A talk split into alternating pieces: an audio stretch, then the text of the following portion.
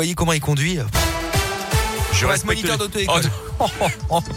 Adèle, comme promis, l'actu 100% local, c'est journal complet 8h32. On a la bourre, on vous écoute. Et à la une ce matin, extension des rappels de vaccins anti-Covid à toute la population majeure, durcissement du pass sanitaire. Pas de confinement pour l'instant face à la reprise de l'épidémie. Le gouvernement a confirmé hier ses grandes orientations. Elles doivent être dévoilées et détaillées à midi et demi par le ministre de la Santé, Olivier Véran.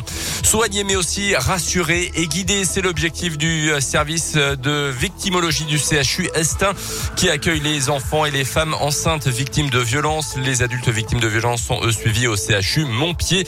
En tout, 750 victimes sont accueillies chaque année à Estin par une équipe pluridisciplinaire composée de médecins, de sages-femmes, de gynécologues, de psychologues aussi, mais une juriste également est présente, Candice Moral-Petignot, qui guide les victimes avec un objectif bien précis. On l'écoute recevoir les patients euh, et enfants victimes de tout type de maltraitance pour des informations juridiques. Nous faisons beaucoup d'entretiens euh, quand même en, binôme avec mes collègues, hein, que ce soit avec les puricultrices, les sages-femmes, pour expliquer notamment la procédure pénale, la procédure judiciaire euh, aux enfants qui vont y être confrontés, les sécuriser, leur expliquer voilà ce qui va se passer ensuite, l'audition filmée, et accompagner les parents vers des pots de plainte. Et puis nous réalisons également de nombreux signalements chaque année. Ça permet un petit peu de, de fluidifier ce parcours parcours qui n'est pas simple pour les victimes.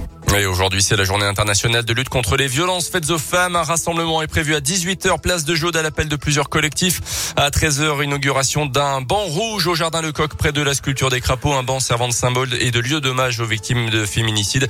Une journée d'études sur le thème du consentement et la sexualité est organisée au CHU, ouverte à tous les professionnels. À noter qu'hier, la région Vergne-Rhône-Alpes a annoncé l'achat d'un millier de boutons d'alerte, ce qui serait une première en France à cette échelle. Des petits mécanismes peu visibles et connectés qui permettent lorsqu'ils sont activés d'envoyer un texto géolocalisé à cinq proches simultanément. Euh, des produits qui enregistrent également les bruits et détectent les chutes. Dans l'actu également, ce drame dans la Manche. Hier, 27 migrants au moins ont perdu la vie au large de Calais, morts noyés en tentant de rejoindre les côtes britanniques. Il s'agit du drame le plus meurtrier depuis 2018. Le ministre de l'Intérieur était sur place à Calais hier soir. Une réunion de crise doit se tenir dans les toutes prochaines minutes autour du Premier ministre notamment. Une enquête a été ouverte. Cinq passeurs suspectés d'être directement en lien avec le naufrage ont été interpellés selon les premiers éléments. Le foot avec la défaite du PSG hier soir à Manchester City 2-1 en Ligue des Champions, cinquième journée de la phase de groupe. Paris est quand même qualifié pour les huitièmes de finale.